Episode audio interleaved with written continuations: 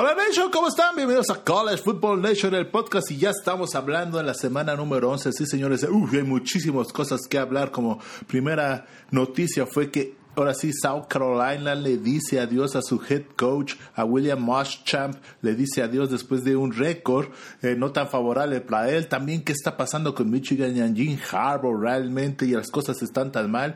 El segundo triunfo de Oregon, y este puede ser muy significativo para las aspiraciones de los patos de llegar a la final de la conferencia y también llegar a, esos playoffs tan ansiados que hace mucho que no llegan. También, eh, ahora sí, ya estamos hablando los Helmets y bueno, muchísimas cosas más como cuáles son las los mejores juegos de la semana número 12. Bueno, ante todo, pues muchísimas, muchísimas gracias por seguirnos y bajar este podcast. Acuérdense que pueden seguirnos en Spotify, iTunes, iHeartRadio, AdBox. Y también no duden de visitar nuestra página web que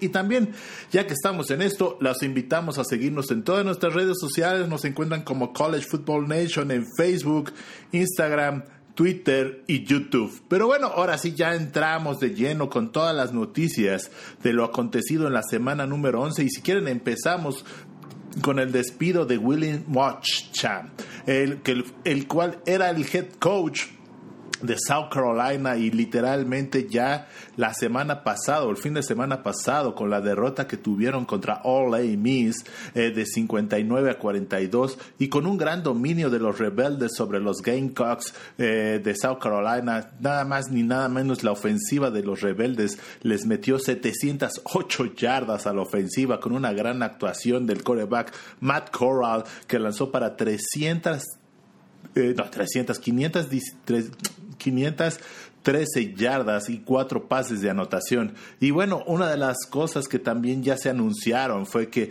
Mike Bobo, el actual coordinador ofensivo de los Gamecocks, va a ser el head coach interino. Y bueno, ya hablando ahora en específico de Will Muschamp, ¿qué pasó? ¿Qué récord tuvo? Récord con los Gamecocks tuvo de 28 ganados, 30 perdidos y dentro de la conferencia 17 ganados, 22 perdidos en 5 temporadas. Lo creo que faltó mucho en, en el caso de de South Carolina fue la falta de cultura, sencillamente. Eh, Will no nunca la pudo traer y eso que venía de Alabama, donde la cultura 100% defensiva en ese entonces, y uno pensaba que tal vez los Gamecocks iban a levantar a la defensiva e iban a tener una gran defensiva como la pudo haber tenido, la ayudó a tener también en Alabama, pero no, al día de hoy, chequense nada más, es la defensiva número 13 dentro de la conferencia solo por arriba de la Universidad de Vanderbilt y eso que no estamos contando que está Mississippi State y tampoco está Ole Miss que son traen coaches nuevos, ¿no? Pero bueno, y bueno, también otra de las cosas que pasaron fue que mucha gente pensó que en esta temporada de COVID no iba a haber ningún despido pues, debido a la falta de dinero tanto del programa como de los Busters, pero bueno, en esta ocasión nos dimos cuenta que no fue así. Y bueno, como eh, ahora sí en el libro de Gabriel García Márquez, eh, una crónica de una muerte anunciada para Will Muschamp debió haber sido porque ya mucha gente estaba dando por eh, hecho que ya tiraran la cabeza de Will como head coach de los Gamecocks y más que nada los resultados que se dieron este año, que se, lo comparas contra programas dentro de la misma conferencia, porque acuérdense que la ACC está nada más están jugando con puros equipos de la, dentro de la conferencia, pero si se dan cuenta los récords que tiene los Bulldogs de Mississippi State, que tienen dos ganados, cuatro perdidos,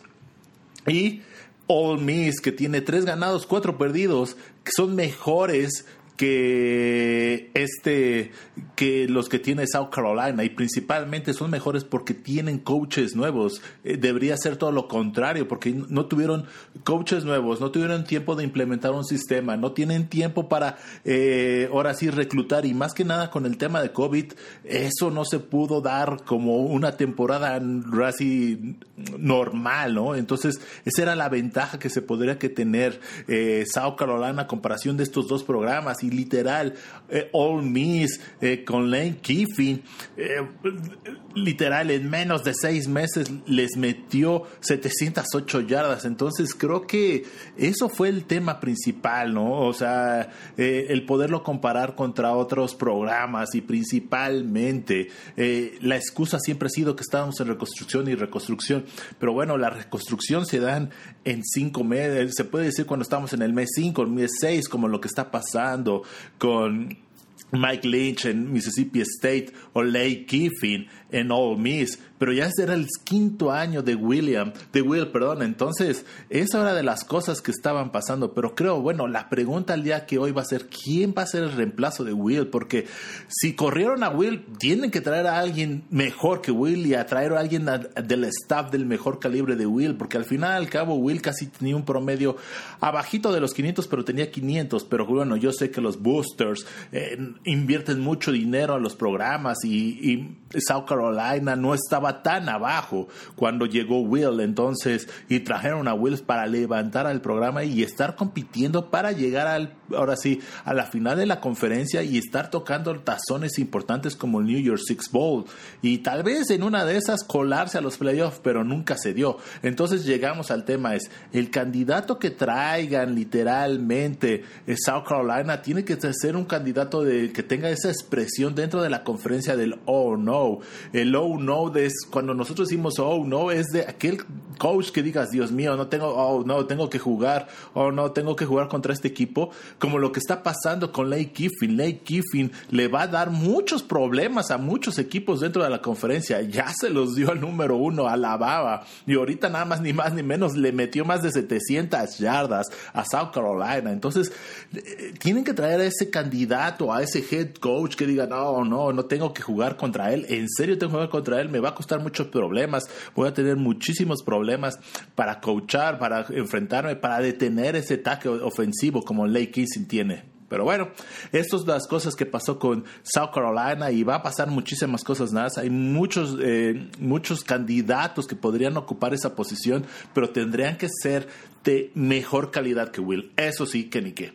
Pero bueno, el segundo tema es literal. Wisconsin van a, a la Big House y aplasta a Michigan 49 a 11. Literal, Wisconsin dominó la línea defensiva de de Michigan de una forma importante de un principio a fin y nada más ni más ni menos le metió 468 yardas con 26 primeros y dieces y 40 minutos de posición. Y nada más cheques esta estadística en la cual eh, Wisconsin corrió para 341 yardas con un promedio de 6.1 eh, yardas por acarreo. O sea, ya con eso les decimos todo, el dominio total que tuvo, a comparación de nada más las 47 yardas que tuvo eh, Michigan contra la defensiva de Wisconsin. Entonces, como se pueden dar cuenta, fue un dominio total por parte de los Badgers. Y bueno, esto no es el primer año, sino el segundo año consecutivo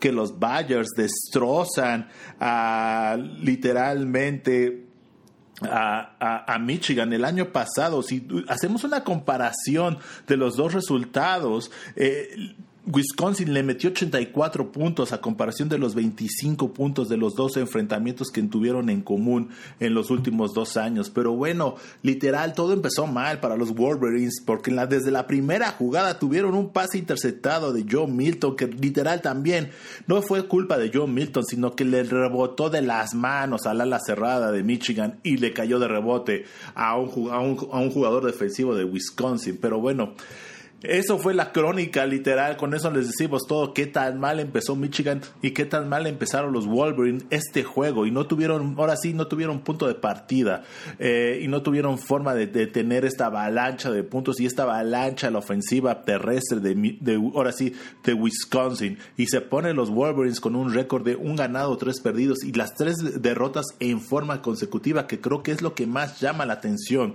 Eh, porque al día de hoy la pregunta es, Michigan le debería decir ya adiós a Jim Harbaugh después del desplome que tiene esta temporada. Y bueno, yo creo que mi respuesta va a ser va a ser muy difícil que Michigan le diga adiós a Jim Harbour porque tal vez muchos de ustedes mucha gente no conoce el sistema de Michigan debido a que Michigan no se preocupa, sí, el programa se preocupa mucho por el programa deportivo y que esté a top, pero bien o mal, la Universidad de Michigan no ha estado tan mal para decir que lo tienen que correr así de ni más ni menos. No es la misma situación que con South Carolina, sino todo lo contrario. Jim Harbour tiene muy, muy buen récord de, victorias dentro. Literal, Jim Harbour está en el top 5 de head coaches dentro de la universidad de la historia de Michigan, con más del 70% de, de victorias. Claro, eh, llama mucho la atención el récord que tiene contra Michigan State y Ohio, que es nada más un ganado contra Ohio State contra, contra seis perdidos. Eso llama mucho la atención y principalmente lo que está pegando mucho es esta, esta temporada de un ganado tres, tres tres derrotas en forma consecutiva. Pero bueno, acuérdense que Michigan es, eh, es distinto, es una universidad muy distinta a comparación con las otras universidades. Como les decíamos al principio, tal vez Michigan decía, pues tal vez nosotros no jugamos esta temporada, nosotros no nos afecta, realmente no nos impacta tanto económicamente eh, el, el programa de fútbol americano a comparación de otros programas que representa mucho económicamente. Pero bueno, yo no creo que le digan adiós este año, salvo que hay una común acuerdo de ambos equipos o de ambas personas, de Jim Harbour y Michigan, ¿sabes qué? Nos vamos, no te pagamos el resto y bla, bla, bla. Y principalmente por lo que está pasando también en el Big Ten. Eh, la conferencia está patas para arriba. ¿Quién iba a pensar que Indiana iba a estar liderando el este de la división del Big Ten por arriba de Ohio State al día de hoy, ¿no? Penn State no ha ganado. Es el único, el único equipo de la conferencia que no ha ganado y tiene un récord de cero ganados, cuatro perdidos. Ya hasta Illinois ya ganó y le ganó a Rodgers eh, este fin de semana con un, gol de campo al final. Entonces, con eso les digo todo. O sea, eh, la conferencia este año está muy, muy complicada. Minnesota, que se decía que iba a ser uno de los equipos fuertes importantes, lleva un triunfo nada más. Entonces, como ustedes lo pueden ver, está patas arriba este año de COVID, el eh, la conferencia del Big Ten. Y bueno, otro de los casos que está mucho es que los Jets de Nueva York quieren a Jim Harbaugh para ser su head coach. Entonces veamos qué pasa. Y bueno, si nosotros vemos qué está pasando, nosotros creemos que el problema está tal vez tanto en ambas partes, tanto la ofensiva como la defensiva, pero no creemos que el cambio de coordinador, las coordinadores de ambos, ambas posiciones, eh, sea ahorita la solución y realmente nos creemos que tal vez Michigan logre ganar un juego más, nada más. Chequense el calendario Acuérdense que nada más es un calendario corto, fueron ocho semanas. Y estamos en la mitad de la temporada del Big, Ten. Y nada más le falta visitar a Rogers la siguiente semana. Reciben a Penn State, van a Maryland y terminan también en Ohio State. Entonces no vemos cómo, como están jugando el día, el día de hoy los muchachos de, eh, de, los Wolverines de Michigan ganen otro juego. Va a estar muy complicado ganar a Maryland, imposible ganarle a Ohio State. El tiro creo eh, va a ser contra Rogers y Penn State. La verdad son las posibilidades que yo veo que puedan tener otro triunfo, pero bueno, veamos qué pasa en, en el resto de la temporada. Uno nunca, uno nunca sabe, las cosas pueden cambiar de la noche a la mañana. Pero bueno, ahora llegamos y vamos al Pac-12 donde Oregon no tiene su segundo triunfo visitando a Washington State, ganándole 43-29 en Pullman, en la casa de los Cougars de Washington State. Pero bueno, chéquense, el resultado no dice mucho de lo que realmente pasó.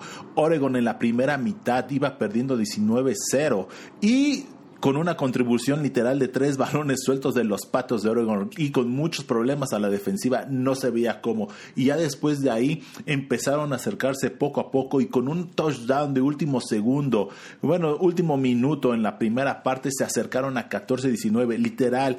Eh, la segunda parte fue totalmente distinta para los patos de Oregon, donde se vistió el, el juego de verde y blanco con 29 puntos a favor contra nada más 10 puntos en contra, en el cual el coreback sophomore, el segundo año, Tyler Soch, eh, se vio muy bien lanzando para 312 yardas, cuatro pases de anotación y un pase interceptado. Pero ojo, también los Cougars dieron mucho que hablar y los Cougars con su quarterback Jalen de Laura lanzó para 321 yardas y dos pases de anotación. La diferencia en este juego literalmente fue la calidad de los receptores. Eh, no digo que Washington no tenga muy buenos receptores, realmente eh, hicieron ver su suerte al perímetro de Oregon y eso que es uno de los mejores, se está hablando en teoría que de, de la nación en Estados Unidos o de la División 1. Y bueno, la diferencia fue que le soltaron muchos balones, eh, muchos pases a Jaden, literalmente. Pero bueno, creo que Oregon tuvo muchos problemas a defensiva, como se los digo en la primera, la primera parte y en el perímetro sobre todo. Pero no es el único equipo de que tal vez está hablando para llegar a los playoffs. Si se acuerdan, Florida en la primera semana tuvo muchos problemas. Alabama, ni más ni menos el número uno, tuvo muchísimos problemas para contener el ataque de Lake Kiffin o de All Miss. Lo importante es que ambos equipos ganaron y en este punto también Oregon ganó. Y creo que el tema a analizar es que los equipos sufren contra equipos de su conferencia, claro, porque año con año se, se ven, año con año se conocen. Aquí no hay de, Dios mío, el, efecto, el efecto psicológico que nunca he jugado con ellos, qué tales serán, será fuerte. Entonces, en el momento de ajuste y no ajuste, aquí no hay miedos, aquí todo el mundo se conoce, saben cuáles son sus puntos débiles, sus puntos débiles, pero bueno, yo creo que Oregon, este puede ser el juego que marque la temporada primero de venir atrás Después de que eran favoritos por 10 puntos, vinieron de atrás de ir perdiendo 19-0, literal 19-0. Eh, y bueno, de ahí se echaron para adelante. Veamos qué pasa con los Patos de Oregon en el resto de la temporada. La siguiente semana le toca jugar contra los Bruins de UCLA. Veamos qué le pasa a los Patos de Oregon. Y bueno, ahora nos saltamos otra vez a la conferencia de la ICC, donde Florida aplasta a Arkansas. Eh, eh, los Razorbacks, pero con una gran actuación de su coreback eh, Kyler Trash de Florida, lanzando para 356 yardas y nada más ni más ni menos seis pases de anotación. La verdad se ve muy fuerte eh, Florida para llegar a la final de la conferencia y realmente no creo que alguien le pueda pegar a los Gators. Van contra Vanderbilt la siguiente semana, después en dos semanas van contra Kentucky, en tres semanas van contra Tennessee y terminan la temporada contra los Tigers de LSU, que literal nosotros habíamos puesto que podía ser uno de los mejores juegos de la temporada, pero creo que no va a ser por todos los casos y todos los temas que tiene LSU esta temporada. La resaca de la, de, del campeonato les está pegando muy, muy fuerte a los Tigres. Y bueno, una de las cosas que yo veo es la defensiva de los Gators creo que va a ser el punto débil. Realmente se le puede atacar, sí se le puede explotar. Ha mejorado, sí, han mejorado, pero aún no han encontrado un equipo que los ataque. Entonces, tal vez, eh, ahorita la pregunta es, ¿Creen que uno de estos cuatro equipos pueda llegarle a pegar a Florida? En mi forma de ver, no lo veo. Entonces yo creo que Florida va a llegar a Atlanta, Georgia, para ser uno de los candidatos, de mínimo eh, uno de los dos equipos para llegar a la final de la conferencia el 19 de diciembre. Y lo más seguro, si siguen dándose los resultados como están, que sea Alabama. Y ahí sí, Alabama con el espectáculo y el show aéreo que tiene Mac Jones, veamos cómo exponen a la, a, la, defensiva de Florida. Ese va a ser el tema y va a estar muy bueno el, duelo. Y otro de los temas que hay que hablar es que Kyle, Kyle Trash, el quarterback de Florida, está poniendo números impresionantes. Chequense, 6 touchdowns, 356 yardas. Y, y creo que merece ya estar tocándose el tema de Kyle para el Heisman.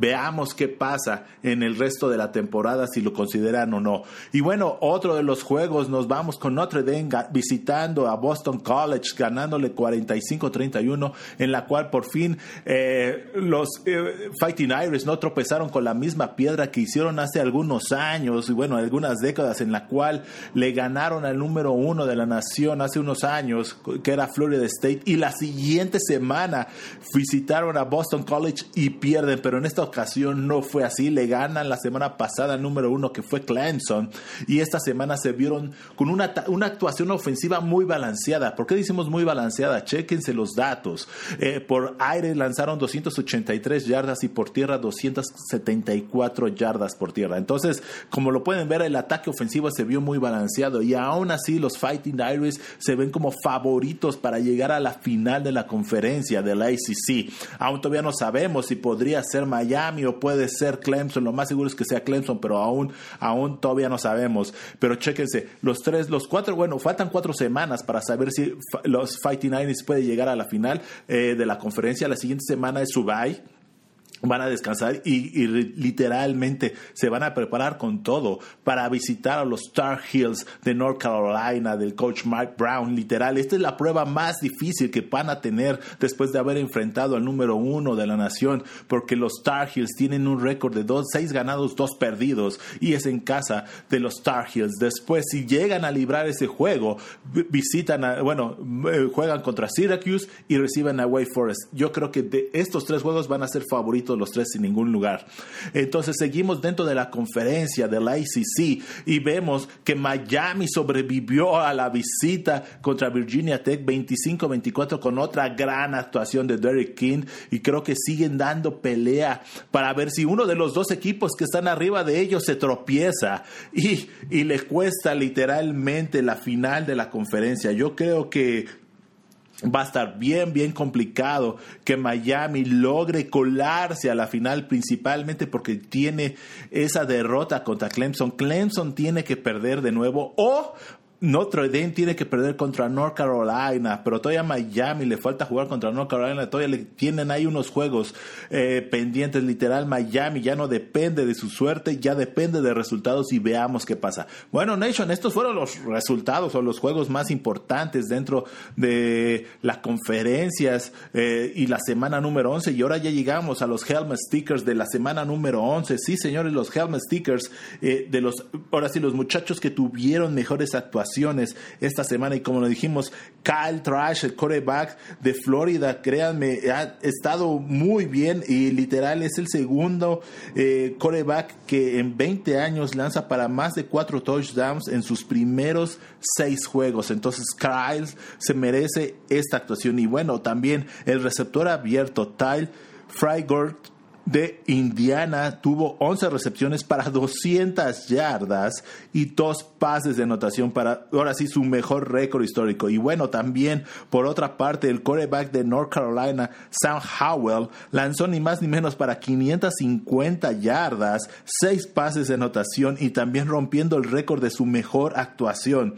Y bueno, también el receptor abierto, eh, abierto discúlpeme, de Fresno State, Jalen Cooper, tuvo 10 recepciones para 202 yardas, 3 pases de anotación contra su victoria contra Utah State. Entonces, esos fueron los Helmet Stickers de esta semana número 11. Y bueno, ya estamos llegando al final del podcast y sin podernos eh, ir antes de todo de decir cuáles son los mejores juegos de la semana número 12 para que ustedes no se los pierdan. Tenemos varios, varios juegos a comparación de la semana pasada.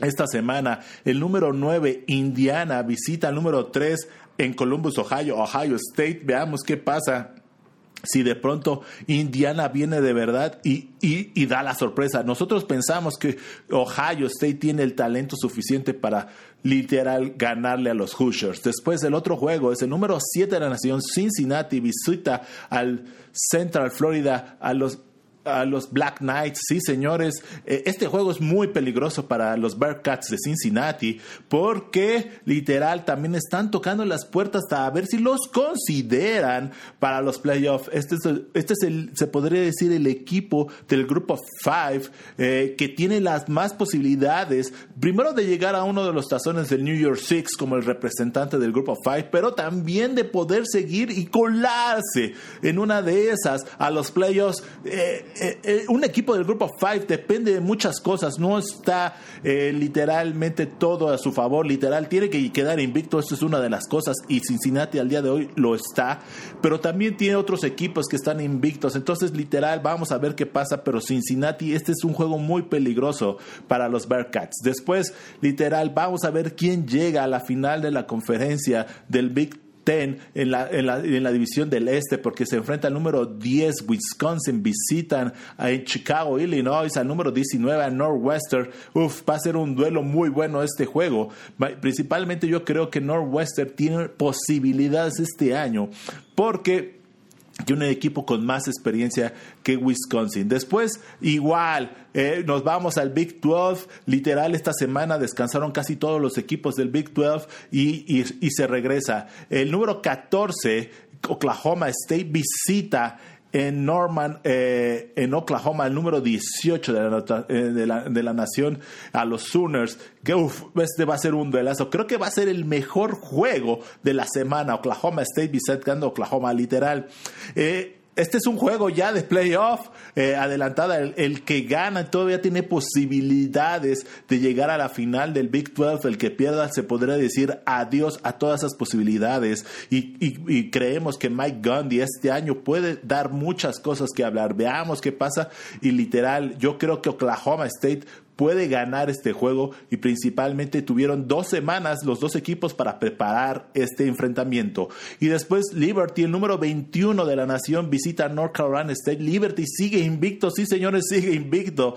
Y también le está tocando los talones a los Bearcats, como les digo. Y también Brigham Young, eh, que siguen invictos, 0-8. Eh, los dos únicos equipos que tienen 0-8 al día de hoy, Liberty y Brigham Young, eh, enfrentan a North Carolina State ojo, North Carolina State tiene un equipo muy físico y contundente, entonces va a ser muy, muy buen duelo y veamos qué pasa con Liberty si sigue su marcha invicta. Y literal, otro de los juegos que parecían que estar muy fuertes es la visita de los Troyanos del sur de California a los Just de Utah. Los Troyanos del sur de California han sufrido en las dos primeras semanas y han corrido con suerte de pases casi interceptados que se le han caído a los defensores y han podido, con, ahora sí, eh, capitalizar esos errores y literal al final de los juegos valen mucho la, valen la, la pena y les han dado la victoria. Pasó la semana pasada y la primera semana contra Arizona State y la semana pasada contra Arizona, los Wildcats dejaron también la victoria eh, en manos de los troyanos del sur de California. Y por otra parte, los Jutes de Utah vienen de casos de COVID, entonces van a estar desenganchados. Esa creo que esa es la ventaja que tienen los troyanos, pero bueno, uno nunca sabe. Los Jutes fueron... Eh, literal los finalistas del el año pasado de la división del sur del Pac-12. Eh, de la final de la conferencia. Entonces, bueno, veamos qué pasa en esta ocasión.